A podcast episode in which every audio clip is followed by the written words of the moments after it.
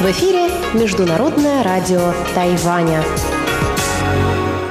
Здравствуйте, дорогие радиослушатели! В эфире Международное радио Тайваня и вас из тайбэйской студии приветствует ведущая Анна Бабкова.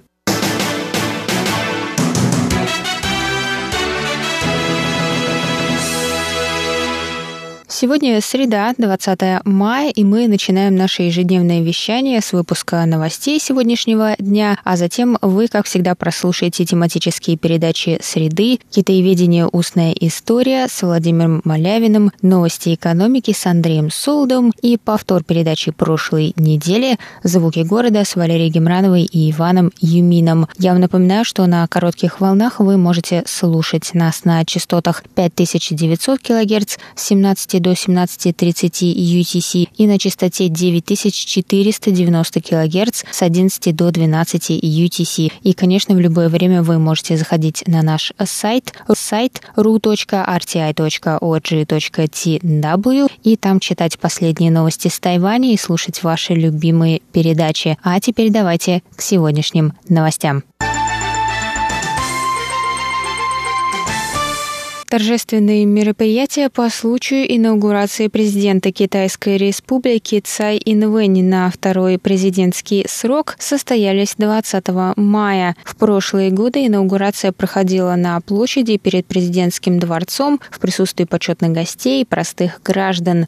Однако, чтобы снизить риски, связанные с распространением коронавирусной инфекции, в этом году церемония прошла в торжественном, но сокращенном формате. Специальные гости из-за рубежа не были приглашены на церемонию из-за эпидемической обстановки. Президент приняла присягу в президентском дворце и произнесла речь в тайбэйском гостевом доме. Церемония транслировалась онлайн и по телевидению. Бывший премьер Китайской республики Лай Цинде принял присягу на пост вице-президента. Yeah. Президент Цай начала свое обращение с благодарности жителям Тайваня, которые проявили терпение и общественную сознательность, тем самым сделав вклад в борьбу с коронавирусом на Тайване. Президент сказала, «Я говорила прежде, что оставлю после себя лучшую страну, поэтому в следующие четыре года я буду работать над развитием наших индустрий, создавать безопасное общество, обеспечивать национальную безопасность и углублять нашу демократию. Я преображу Тайвань и поведу его в будущее», — сказала Цай. Она осветила четыре основных направления своей политики на ближайшие годы – промышленное и экономическое развитие, социальная стабильность, национальная безопасность и углубление демократии.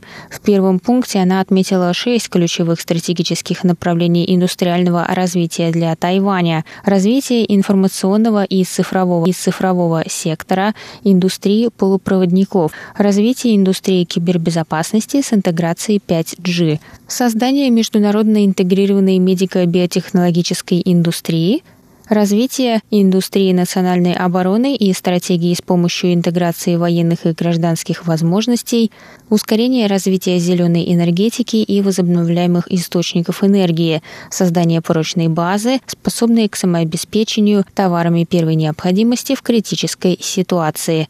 Президент так завершила свою речь. Быть тайваньцем – это честь, и мы можем высоко поднять головы. Мои дорогие сограждане, нам предстоит долгий путь. Мы начинаем новую главу в тайваньской истории.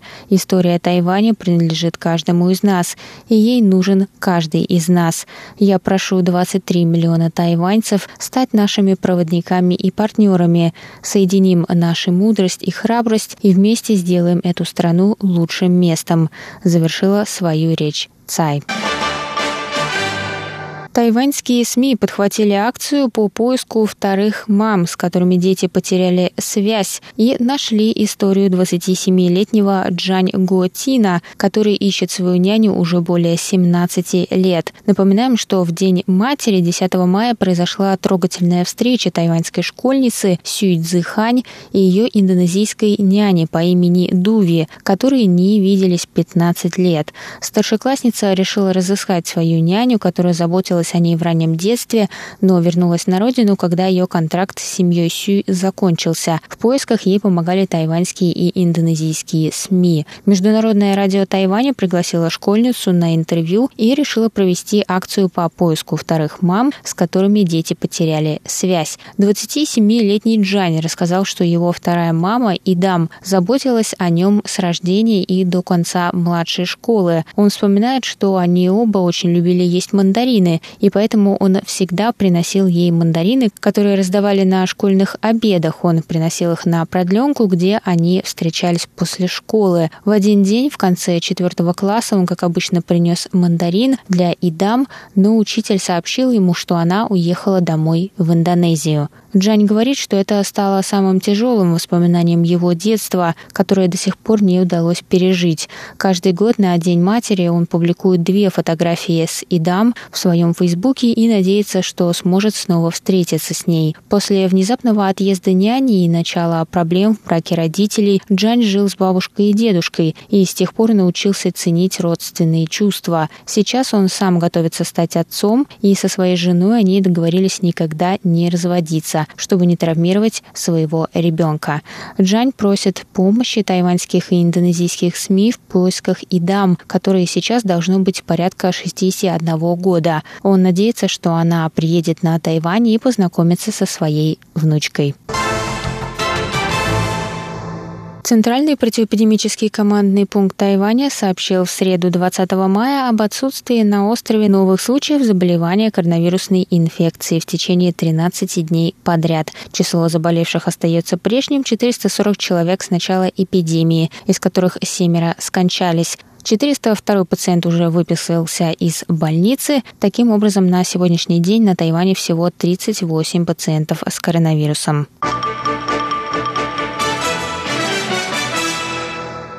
Правительство начнет предоставлять жителям стимулирующие выплаты в виде купонов, начиная с июля в рамках мер по оживлению экономики, пострадавшей от воздействия пандемии коронавируса, сообщила 20 мая замминистра экономики Ван Мэйхуа.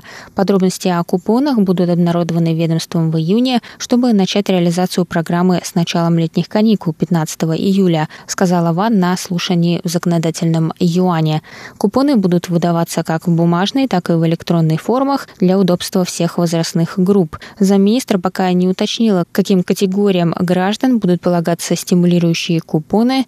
Сумма выплат также пока неизвестна. Несмотря на предложение о выдаче наличных в качестве стимулирующих выплат, Ван отметила, что купоны позволят непосредственно увеличить потребительскую активность.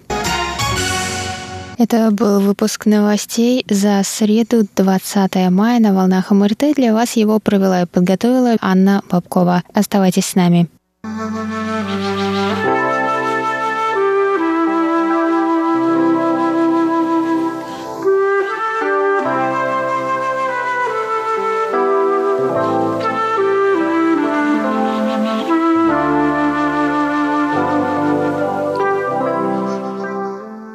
Говорит Международное радио Тайваня. Здравствуйте, дорогие радиослушатели. В эфире передача «Китаеведение. Устная история». С вами говорит Владимир Малявин.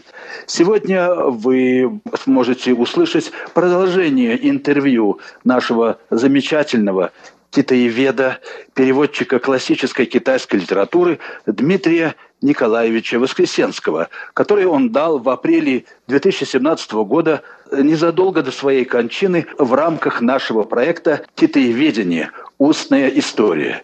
Интервью взяли Валентин Лю и Марк Ульянов. Итак, Дмитрий Николаевич Воскресенский.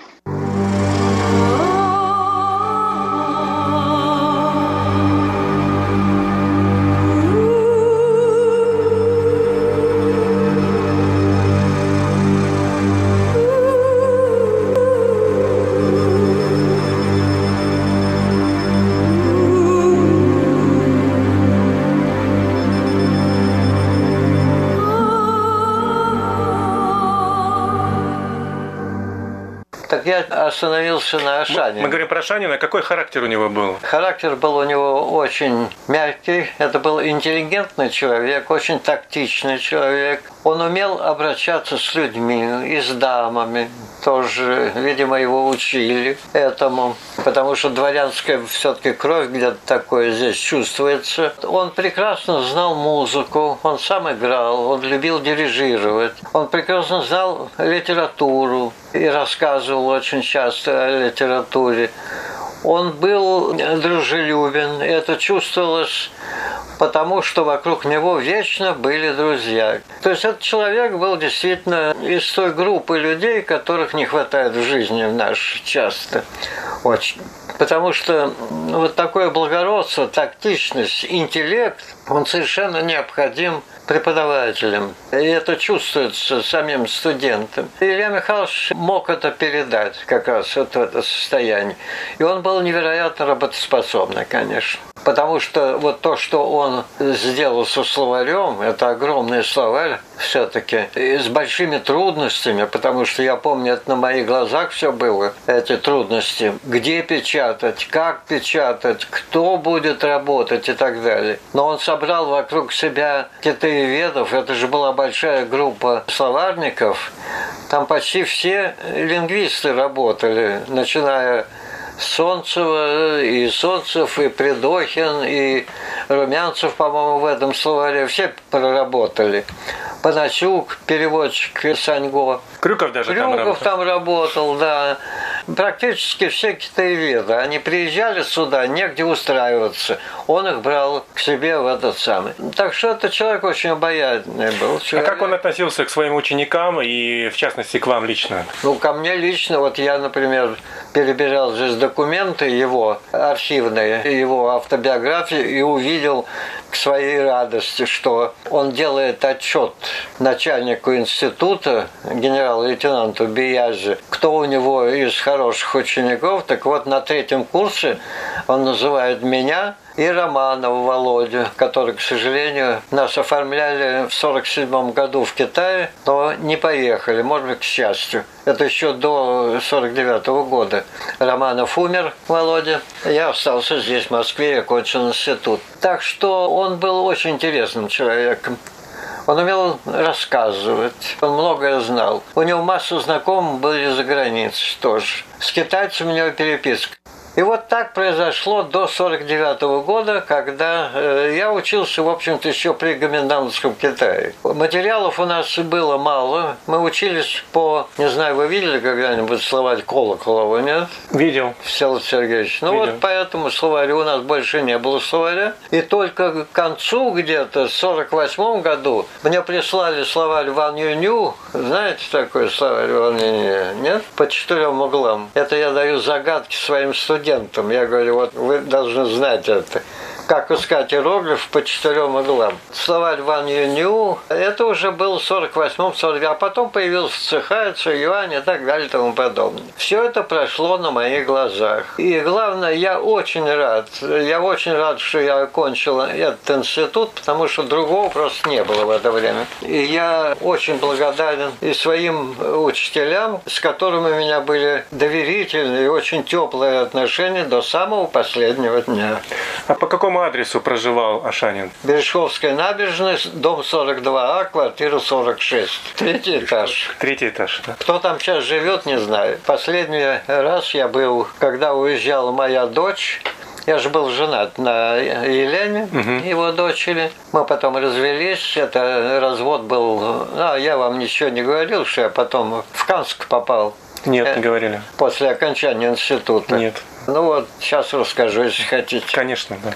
Интересно. Вот, дом 42, квартира 46. И там, собственно говоря, закончилась история этой семьи. Сначала эта квартира принадлежала Евгению, по-моему, Максимовичу или что-то вроде. Пушкин такой был. Это был представитель СССР в ГДР. Он был посланником. Они делили эту квартиру пополам. Но это было еще в 40-х годах. Потом Пушкин получил квартиру где-то в новых домах а он остался здесь. Это трехкомнатная квартира. Могу описать ее, пожалуйста. Самая главная комната была кухня. Большая очень кухня с большим столом.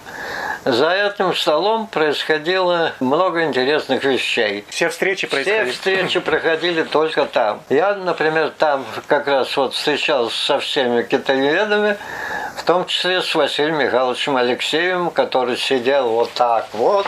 У него был живот очень солидный и попивал коньячок. Он очень любил коньячок. Я, кстати говоря, если вы хотите, я вас угощу сегодня Хотим. коньячком. То есть вы с Алексеевым, вы за коньячком познакомились, да? За коньячком познакомился в какой-то степени, да. И был очарованным. Кстати говоря, вот был рассказчик. Он когда рассказывал о старом Китае, вот то, что книга его о старом это он в лицах все рассказывал и э, имитировал китайцев, речь китайскую. Это было очень интересно. Это был удивительный человек. Но это особый разговор. Вот. За этим столом происходило все. Илья Михайлович обожал раскладывать пасьянс. С Екатериной Евгеньевной пасьянс они раскладывали почти каждый вечер. Я всегда удивлялся этому. Но у каждого свое, свои привычки. И там постоянно были гости. Каждый вечер каждый вечер обязательно или китайцы, или наши китаисты, но обязательно кто-то такой был. Его жена Екатерина Евгеньевна Фортунатова из семьи, из рода, из клана известного Фортунатова. Фортунатов – это известный очень филолог XIX века, но она из семьи дипломатических работников, связанных с Китаем. И это говорит уже о чем-то. У нее отец был доктор, который работал в Китае, в Шанхае, на соответствующих должностях. Вот, он был в 1937 году арестован и пропал. У меня сохранилось письмо его жены, Татьяна Васильевна, по-моему, если я не ошибаюсь, не помню точно где она обращается к Иосифу Виссарионовичу о реабилитации, но ничего не получилось. Не реабилитация, а освобождение. Но это был очень известный человек. Он был, видимо, наверное, руководитель какой-то группы наших специалистов вот этой области. Евгений Евгеньевна, брат был, я с ним никогда не встречался, естественно, который тоже занимал дипломатический пост, тоже был в Китае. И тоже в 1937 году он исчез.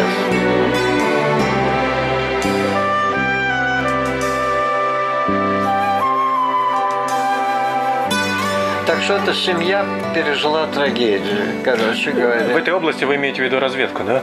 Да, но это дипломатическая разведка Ну да, да. была. Ну, это то же самое, что наш Тихвинский.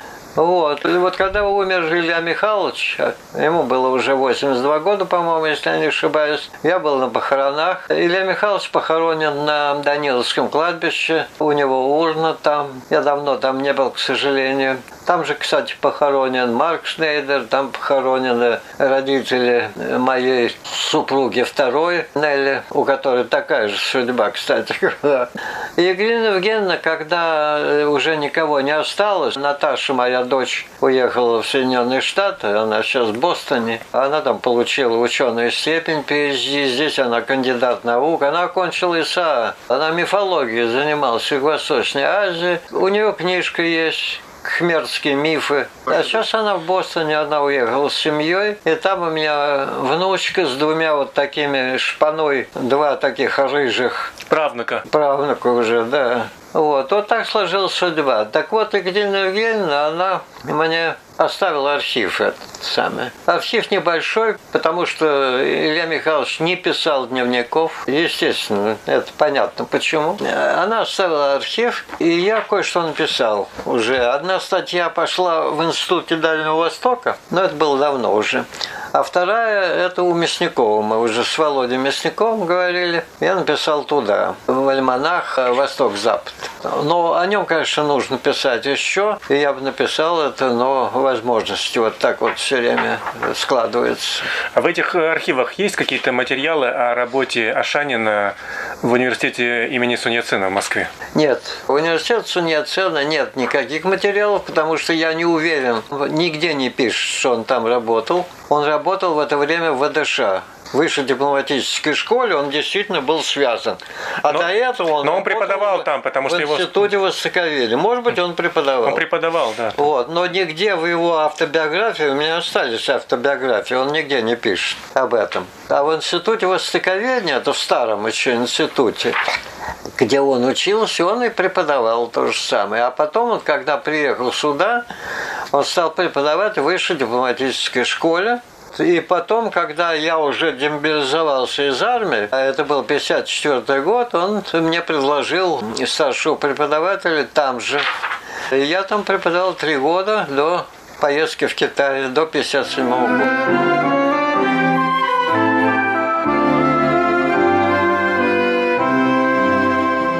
Такой еще по вашим студенческим годам. А трудно ли было учить китайский язык? Вы как, знаете, насколько трудно? Вы знаете, надо мной смеялись, потому что говорили, ну, говорит, Дима, ты, видно, наверное, ночью, говорит, во сне там чего-то такое изучал.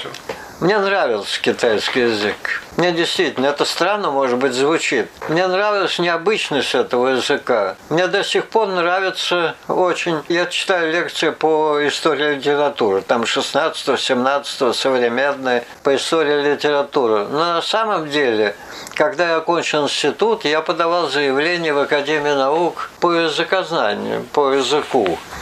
И вот этот интерес к языку, к образности его, он у меня сохранился до сих пор. Я глубоко убежден в том, что преподавать китайский язык нужно обязательно передавать еще его, так сказать, красоту, его гармонию, и его образность студента, что студенты понимали. Но все-таки в те годы, когда вы были сами студентом, как вы справлялись, как вы учили китайский? Как я учил? Да. Я, например, прописывал каждый иероглиф и на занятиях, и дома раз 50. И я потом этот иероглиф знал до самого конца. Вот сейчас я начинаю уже забывать. А раньше это было так. И мы соревновались. Там был такой Коля Чернецкий, мой друг, которого, кстати, выперли из института из-за э, родственников. Был такой период, 47 год, когда выперли его и Лурье. Ну, понятно, по какой причине. Вот, это были талантливые люди. И вот мы все время соревновались, например, с ним, кто больше знает иероглифов. И вы знаете, когда я окончил институт, я знал действительно, у меня даже сохранилось сохранил где-то такой тетрадь, э, где я писал эти иероглифы. Э, но это очень много, в общем-то, конечно. Так что вот эта закваска институтская, она сохранилась. Ну а простой разговорный язык вам а давали? Простой, давали? Простой разговор, ну конечно. Простой разговорный, я более того давали. Вот у китайцев было много у нас все-таки они привили нам. И мы с Всеволодом Сергеевичем разговаривали на госэкзаменах на китайском языке. Он удивился. Он же блестяще говорил. Но дело в том, что в 1948 году, это до еще провозглашения республики, мне предложили работать переводчиком с китайцем, крупным генералом китайской армии красной. Это до 49 года который приехал сюда лечиться. Его звали Джоу Сюань, если я не ошибаюсь. Вот это устный перевод был. И мы с ним работали примерно месяц-два и жили в Архангельском. Мне очень нравилось там, там хорошо кормили, севрюгу давали и икру. Но потом мне надоело, потому что начались занятия, я ушел. Меня еще до 49 -го года оформляли в Китае. Но вот оформляли, но что-то не получилось. А когда кончился институт, то стал вопрос, куда распределять. Вот как, скажите, пожалуйста, когда, когда вы закончили институт 40, и как вас, год. как вас распределили? Лето 50-го года? В 50 году я закончил институт, но это было, наверное, лето. Лето, да? Лето примерно, потому что осенью я уже уехал. Вот как решился вопрос с э, распределением? А распределению, так мне сказали, что поскольку вы вдвоем, то устроить вас, а она же была тоже военно обязана, я же был военно обязанный, устроить в Москве мы не можем. То, что я подавал заявление в аспирантуру в Академию наук, она повисла в воздухе, короче говоря. У меня даже принял экзамен, по-моему, Пашков, если я не ошибаюсь. Такой был профессор, кстати, тоже из Владивостока. Профессор он был. Да, это из, из той категории старых Владивостокцев. И нас отправили, не только меня, нашу группу раскассировали, И всех отправили куда-то такое э, в камень рыболов, например, в Приморье. Хабаровск, mm-hmm. да, куда-то на границу и так далее. Я попал в Канск. А в Канск я попал почему? Потому что туда приехало училище военных переводчиков, которое было когда-то в Владивостоке, потом в Чите, а потом переместилось в Канск. А Канск это где у нас? Это около Красноярска, это Сибирь. Я могу показать сейчас хорошие фотографии Канска. Не дай бог, если вы попадете туда. Да. Вообще туда ссылали раньше. Это ссыльный был. Да, да. Кстати, в этом городе, между прочим, То был в ссылке академик Конрад, как ни странно, какое-то время. Он даже пишет об этом. И вот там я проработал преподавателем, и, в общем-то, тоже неплохо, потому что это была профессия моя. Два года.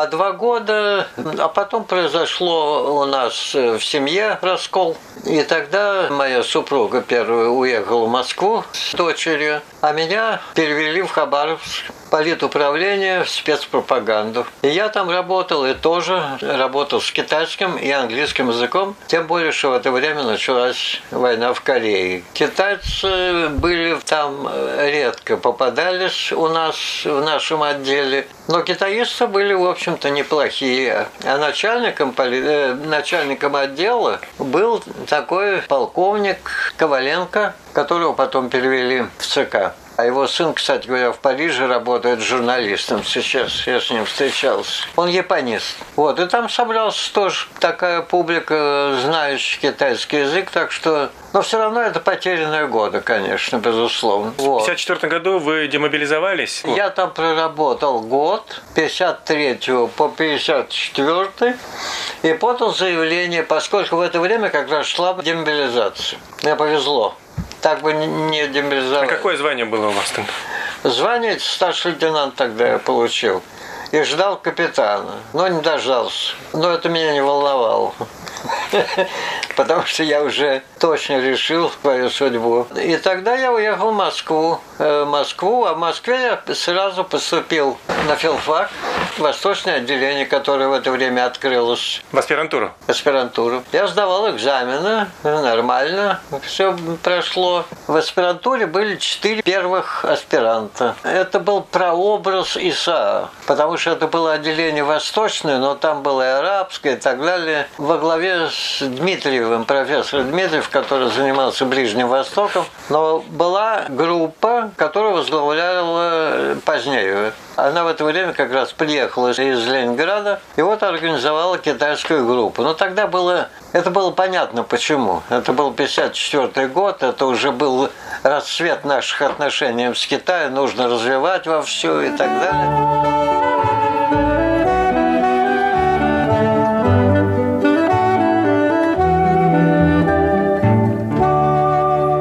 Слушали интервью Дмитрия Николаевича Воскресенского, выдающегося отечественного китаеведа и переводчика китайской литературы, который он дал в рамках проекта «Китаеведение. Устная история». Всего вам доброго, дорогие слушатели. До следующих встреч в эфире.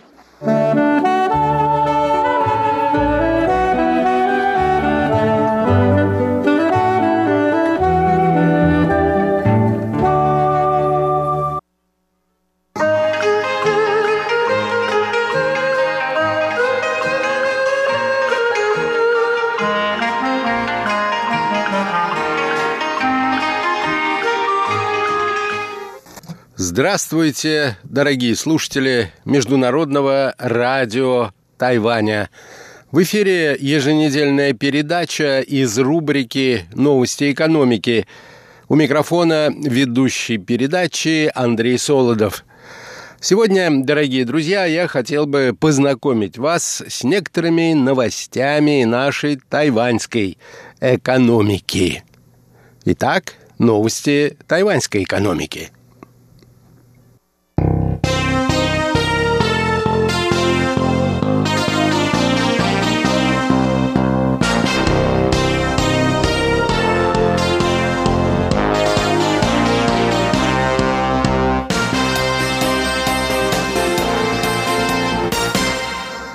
По сообщению главного бюджетно-учетно-статистического отдела исполнительного юаня или правительства Тайваня, которое поступило в конце апреля нынешнего года, валовый внутренний продукт острова вырос в первом квартале 2020 года примерно на полтора процента относительно соответствующего показателя года предыдущего.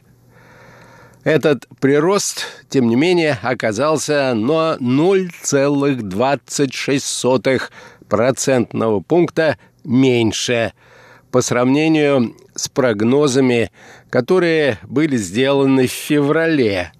И правительство объясняет это более низким, чем ожидалось уровнем частного потребления в условиях новой пандемии коронавируса.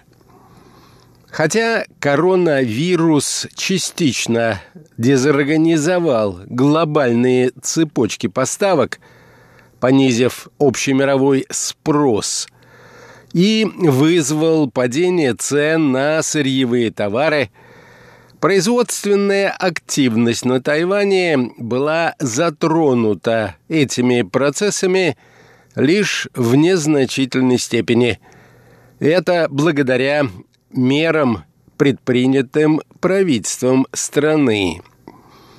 Общий объем экспорта товаров увеличился на 3,7%, и в первую очередь в связи с впечатляющими показателями роста экспорта электронных компонентов и деталей на 20% и продукции информационно-коммуникационных технологий почти на 8%. Общий объем импорта также вырос – на 3,5%, что было связано с тем, что местные производственные компании продолжали инвестировать средства в оборудование и накапливать запасы сырья. Высокий спрос на некоторые потребительские товары также способствовал этому росту. Несмотря на серьезное сокращение деловой активности в таких сферах тайваньской экономики, как общественное питание, розничная торговля и туризм, вызванная более осторожным поведением потребителей и правилами социального дистанцирования, которые были введены правительством – частное потребление уменьшилось всего лишь примерно на 1%, благодаря высокому спросу на автомобили и динамичному развитию сектора электронной коммерции. Согласно правительственным данным, продолжавшееся наращивание производственных мощностей – тайваньскими компаниями в отраслях, связанных с полупроводниками и информационно-коммуникационными технологиями, также способствовала росту экономики в первом квартале нынешнего года. Достигнутые Тайванем в первом квартале результаты экономического развития резко контрастируют результатами других экономик.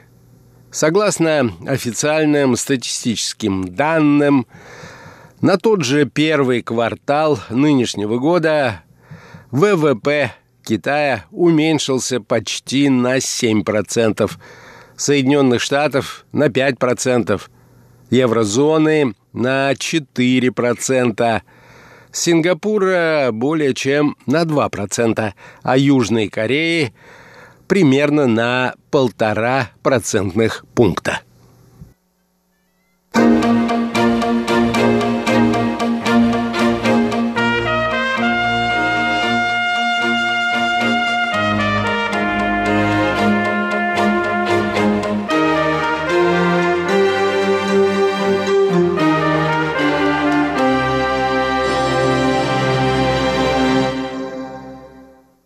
В условиях пандемии нового коронавируса, что, естественно, не могло негативно сказаться на темпах экономического роста и на положении отдельных слоев населения острова, правительство приняло программу помощи наиболее уязвимым социальным группам.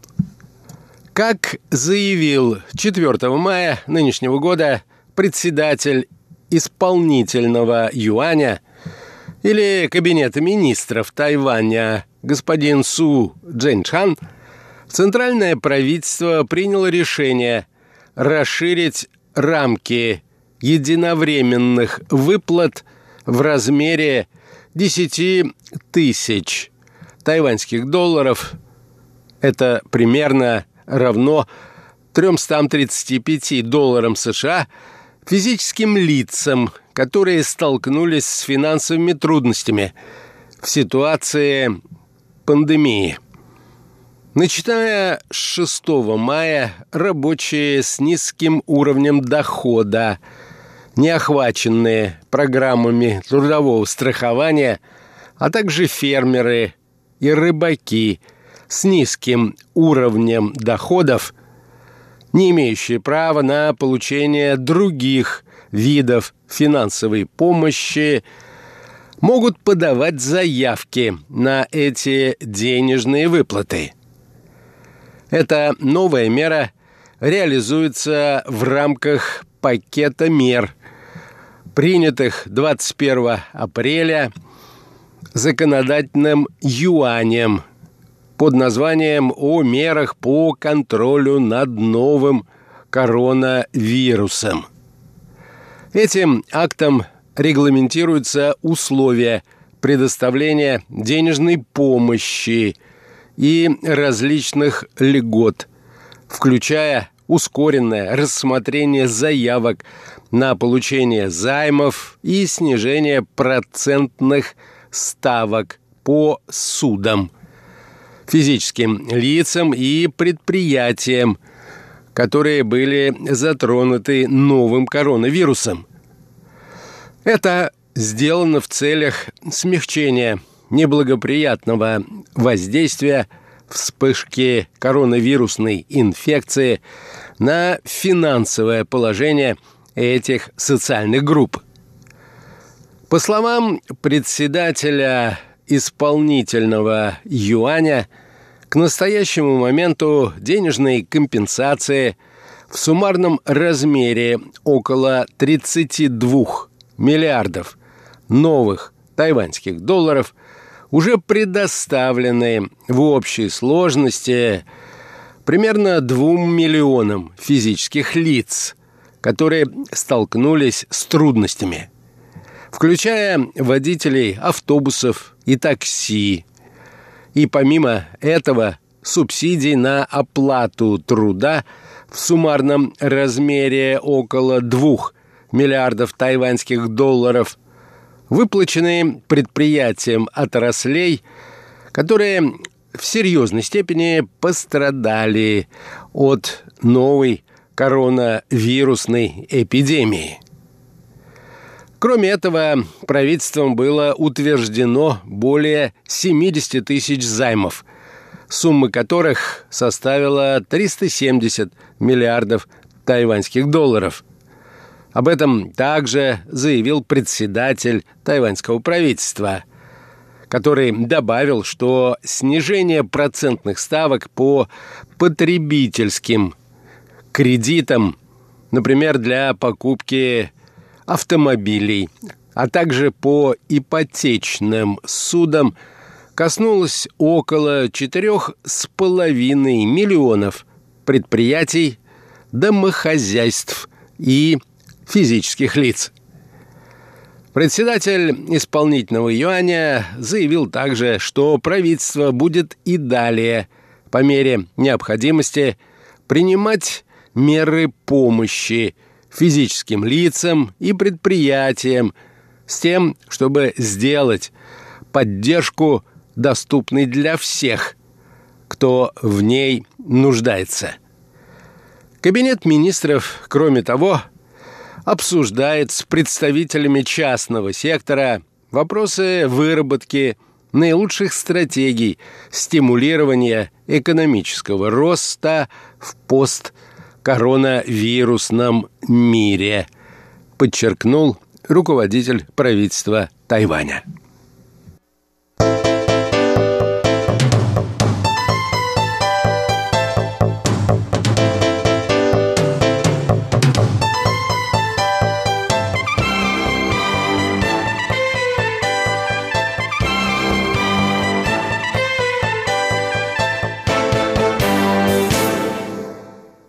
Ну и последняя новость на сегодня. Согласно материалам последнего доклада, подготовленного Институтом оценки риска бизнес-среды, который базируется в Соединенных Штатах, сокращенно БЕРИ, Тайвань занял третье место в глобальном списке из 50 стран и территорий – с наиболее благоприятным инвестиционным климатом. Скомбинированным результатом в 61 балл из 100, который выводится путем обобщения трех индексов, оценок в трех категориях. Тайвань занял эту позицию после двух лидеров Швейцарии 71 балл и Норвегии 62 балла. Среди экономик Азии Тайвань занял лидирующее место, опередив своих соседей и конкурентов. Сингапур, Южную Корею, они получили 58 баллов, Японию 54 балла и Китай 45 баллов. Этот результат принес Тайваню третий по качеству инвестиционного климата рейтинг, который означает наличие благоприятных условий для долгосрочных вложений в акционерный капитал. Такой же рейтинг был присвоен Норвегии, Сингапуру, Южной Корее, и только Швейцария получила – высший рейтинг 1А. Комбинированный результат выводится для каждой экономики на основе оценок в трех категориях – операционные риски, политические риски и риски, связанные с переводом и репатриацией активов.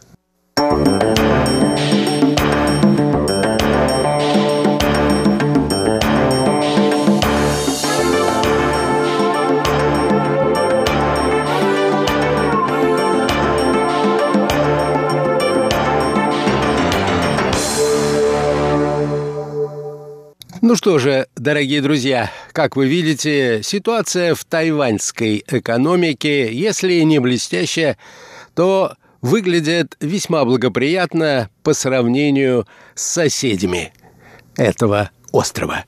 Всего вам доброго, дорогие друзья, и до новых встреч на волнах нашей радиостанции.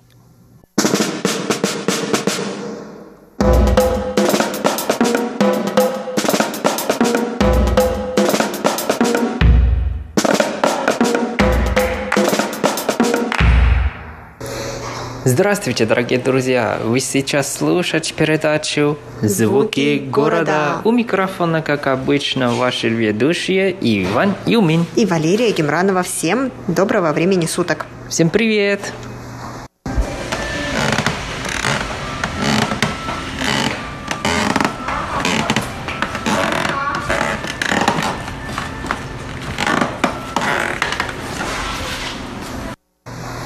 Ну что ж, Лера, ты уже угадала мою загадку? Ванюш, я не угадал твою загадку. Я не знаю, что это такое. Мне кажется, это какие-то...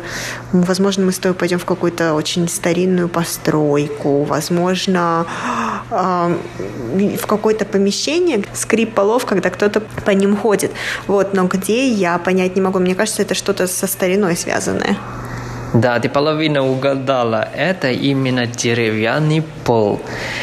А точнее, это деревянный пол у какого-то музея.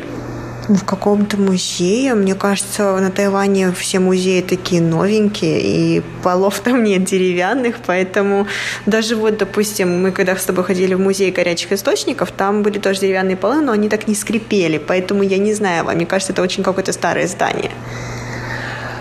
Лера, скажи, пожалуйста, когда-нибудь ты хотела заглянуть кому-то в дом и посмотреть, как они живут? У, ну это, конечно, ты мне задал такой вопросик.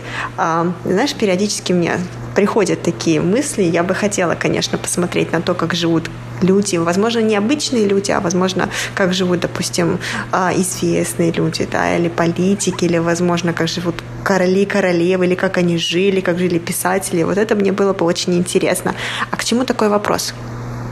Ну, потому что сегодня я хочу проводить тебя в музей, специальный музей, который называется Тайванский музей миниатюры. О, как здорово! Я никогда в жизни не была в подобном музее, Ваня. Серьезно? Даже в России никогда не бывала? Серьезно тебе говорю, никогда не бывала в подобном музее, и я жду с нетерпением, когда мы с тобой пойдем. Где он находится? Да, находится на самом деле, я тоже недавно узнал. Извини меня, ну, чтобы тебе показать, я еще искал информацию и на, сам нашел и удивился, что этот музей вообще первый в Азии. И был основан в 1997 году. И основатель он раньше был бизнесменом и много-много ездил за границу в командировку. Однажды в Голландии он заметил миниатюры. И он сразу заинтересовался. С тех пор он собирал разные работы из Америки, из Европы и из Японии, э, со всего мира.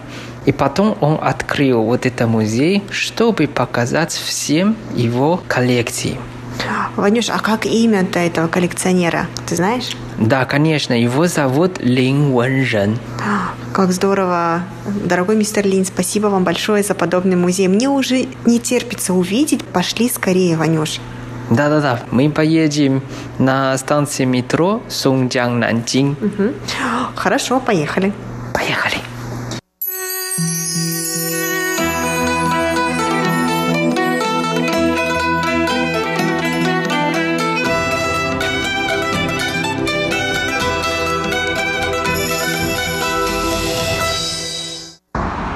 Вот, мы уже пришли. Это здесь? Да, здесь. Ну, не похоже, Вань, ты меня обманываешь, наверное. Где же тут музей? А, это музей, не сразу увидишь. Это музей в подвале. В подвале? Ого, ну ладно, пойдем. Пойдем. Но надо сказать, что музей не бесплатный, к сожалению. Но мне кажется, стоит чтобы посмотреть. Вот билет стоит для взрослых за каждый раз это 200 тайваньских долларов. А если для юноши, это 160, а для детей 120. А если для пожилых, еще дешевле. Это 100 тайваньских долларов. М-м, достаточно приемлемая цена. Мне не жалко отдать 200 тайваньских долларов за такой редкий музей. Я хочу его увидеть. Пойдем. Конечно. Это же самый большой и самый единственный во всей Азии. Пошли. Вот здесь музей Лера, как тебе с первого взгляда? С первого взгляда он мне напоминает такую комнату в подвале, действительно, как ты сказал, называется Тайваньский а, музей миниатюры или, Тайва, или музей миниатюры Тайваня. И вот здесь уже я даже на двери вижу фотографии вот этих миниатюр, а, как красиво. Даже не верится, что это миниатюры. Мне кажется, что это просто какие-то вот рисунки, кар- картинки, какие-то, возможно, кто-то нарисовал их. Мне действительно не верится, что кто-то их создал своими руками. Ну что ж, Ванюш, пойдем и откроем секрет, что же это за музей миниатюры у нас такой на Тайване есть. Да, я уже сам не с терпением. Пойдем, пойдем.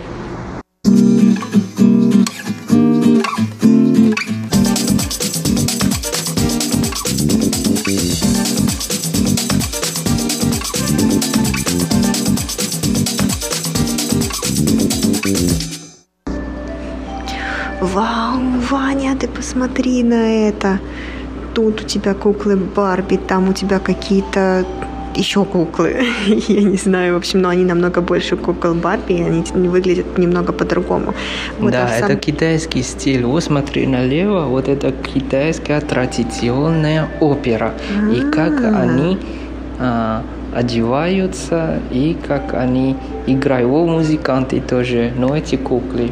Еще направо, вот смотри, вот это разные наверное, когда ты была в детстве, ты тоже любила. Конечно, я любила кукол Барби. Вот здесь, начиная, в общем, от самой первой куклы Барби, и пошли, значит, ее друзья, точнее, подруги, а, ее родственники, все куклы Барби в роскошных нарядах. И я могу сказать, что у меня-то были куклы Барби, но ни у одной из них не было таких роскошных нарядов. Это прям настолько классно. Ванюш, ну вот что меня привлекает, конечно, к себе, это вот этот огромный розовый дом. Я как понимаю, это, наверное, жемчужина коллекции, наверное, жемчужина этого музея. Это и есть Rose Mansion или Розовый дворец, а, который был вот собран, построен по прототипу по, по оригиналу а, Розового дворца, который был в свое время построен в Лос-Анджелесе, и потом он был разрушен. А, это, конечно, невероятно красиво. Мне кажется, это огромный, огромный труд действительно построить такой величины дом. А, и мне кажется, все, кто заинтересован в том, что же это за розовый дворец или Rose Mansion а, викторианской эпохи, все могут либо посмотреть в интернете, но лучше всего, если у вас есть возможность прийти в Тайбэя, в этот музей миниатюры и посмотреть на него своими глазами. Трогать нельзя, но посмотреть можно. Ну да, еще надо отметить, что именно в этой работе даже детально ты можешь э, чувствовать и увидеть, как детально мастер сделал. И даже вот эти куклы, вот эти люди в работе, их выражение, их движение, то есть как настоящие люди. И вот для тех, кто не знает, а, первым автором и, естественно, оригинальным автором а, данного дома был Регинальд Цвик.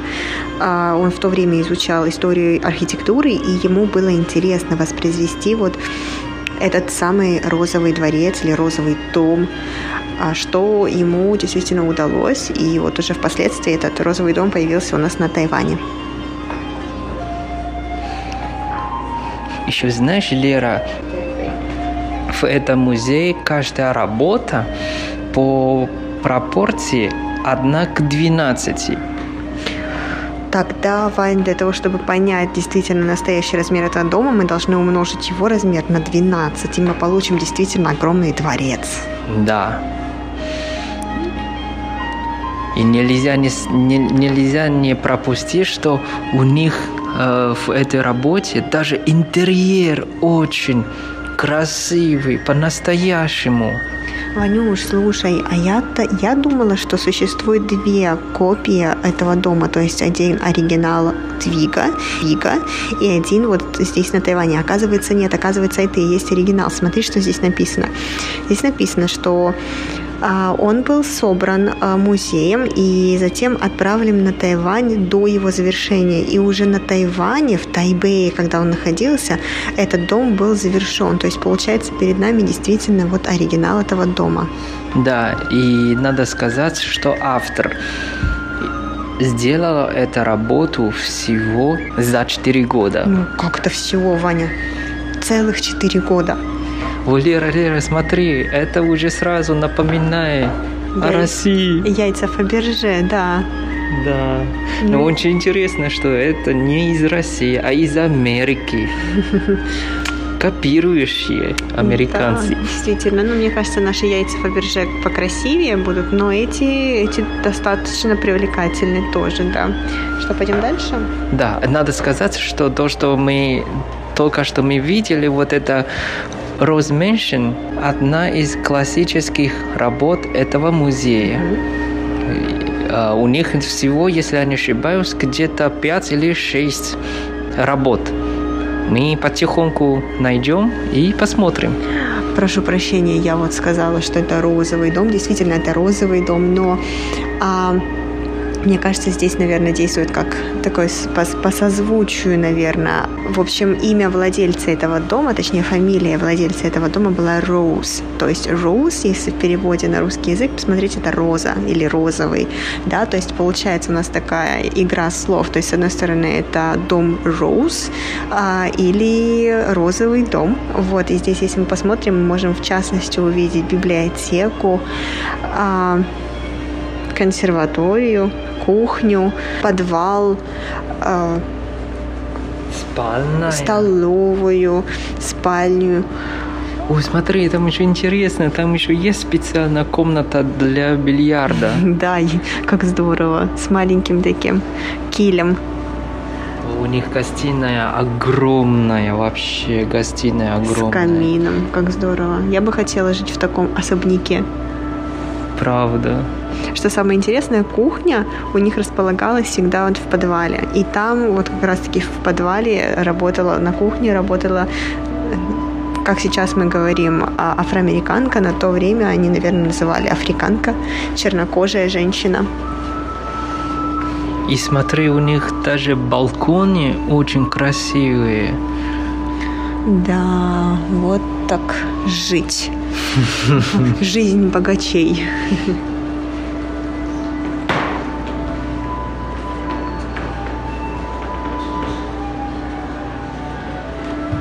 Что мы здесь видим? Мы здесь видим да, О, консульство, русское консульство 1875 года во всей его красе. Такой белый дом, э, раз, два, двух, трехэтажный дом, четырех даже этажный дом, невероятно красивый. Да, это находилось, это находилось в- во Фран- Са- Сан-Франциско.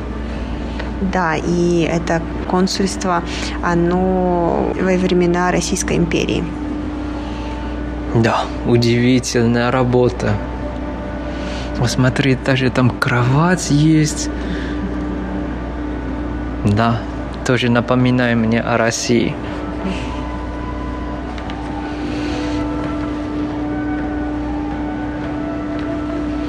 А здесь очень интересное, это как э, обыкновенная жизнь изображение. Вот это, это дом бабушки Каей. Да, очень симпатично. Вот там внук убирает в саду, и собака сидит, а бабушка поливает цветы.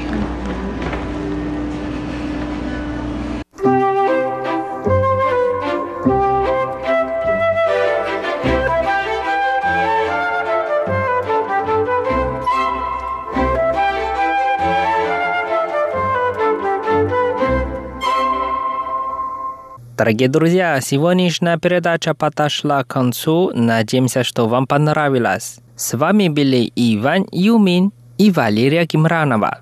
До скорой встречи. Пока-пока.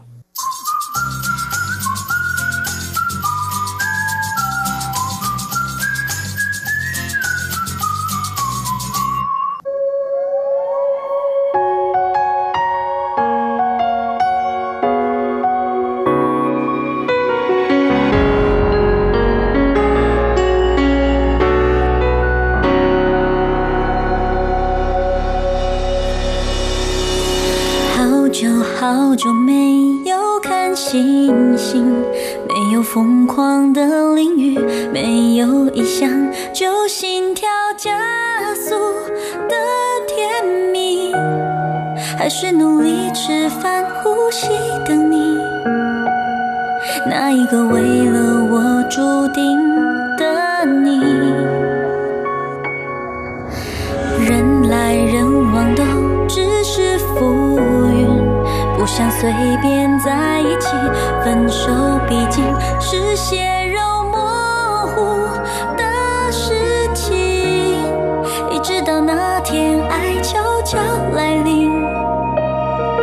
穿过漫漫长夜向我看